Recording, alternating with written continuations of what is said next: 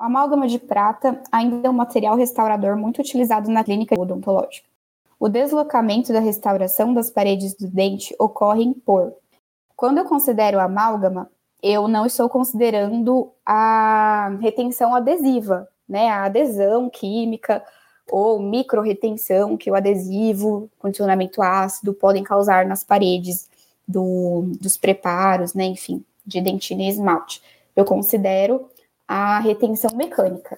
Então, é quando eu tenho a questão da profundidade maior do que a extensão, quando eu tenho a inclinação das paredes, se elas são convergentes, divergentes, se elas estão lisas, planas, se eu tenho parede pulpar paralela à parede gengival ou cervical, ângulos bem definidos. Então, são todas as características mecânicas que vão trazer retenção mecânica para o amálgama dentro do preparo cavitário. Então, aqui, ó, ele está perguntando como que acontece o deslocamento, né? O porquê, qual o fator que pode promover o descolamento da, do amálgama no preparo cavitário. Então, um deles, né, o polimento exagerado, né, o que será que o polimento exagerado iria causar na estrutura mecânica ali do preparo, né? Então não teria tão, tanta relação.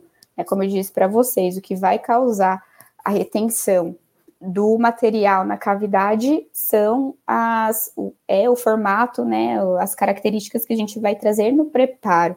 Não tem a ver com a questão do polimento do material, superfície do material.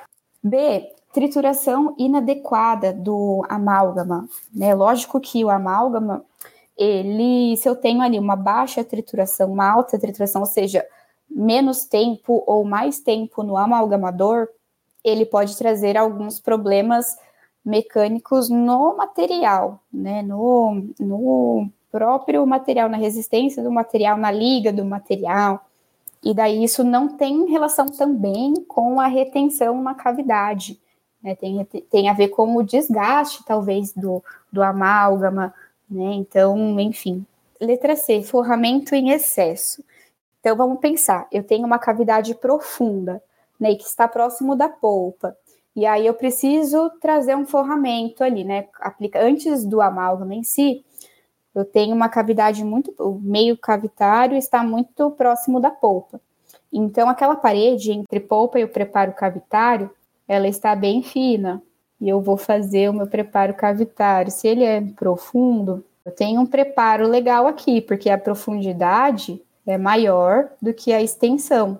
Só que é um preparo profundo, eu vou precisar de um material de forramento, ainda mais porque eu posso gerar ali, né? Se eu tenho o, o amálgama, ele é um condutor de temperatura, né? Se esse paciente for tomar algo quente ou gelado, o amálgama, o metal, ele vai conduzir essa temperatura para próximo da polpa, se a gente tiver sensibilidade, né? Então, muitas vezes, por conta da proximidade, eu vou precisar utilizar um forramento, né? Seja ele o hidróxido de cálcio ou somente o CIV.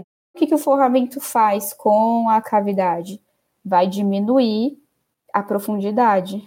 Se eu tenho forramento em excesso, eu vou diminuir cada vez mais a profundidade do preparo e o amálgama que precisa de profundidade maior que a extensão, ele vai acabar perdendo essa retenção que ele tinha com a profundidade do preparo cavitário, certo? Então, isso tem relação, né, essas propriedades de retenção mecânica que tem relação com o, o possível descolamento da restauração das paredes do dente ou seja, né, o, o material acabar sendo é, saindo ali da cavidade, né? E D, brunidura acentuada, né? Então, no último passo do, da manipulação do amálgama, a gente tem também, né, a brunidura, que é uma pressão que é realizado sobre o amálgama, né, no sentido de oclusal para apical, de modo, né, para aderir, para aderir não, para acomodar melhor o amálgama, mas também para melhorar a superfície, remover excesso de mercúrio, enfim, isso não também, né, se eu exercer uma pressão maior, o que pode acontecer é faltar material, né? Aí eu preciso colocar mais material. Mas não que essa pressão acentuada, mesmo na quantidade adequada de material, iria promover alguma questão na retenção do amálgama na cavidade. Tudo bem?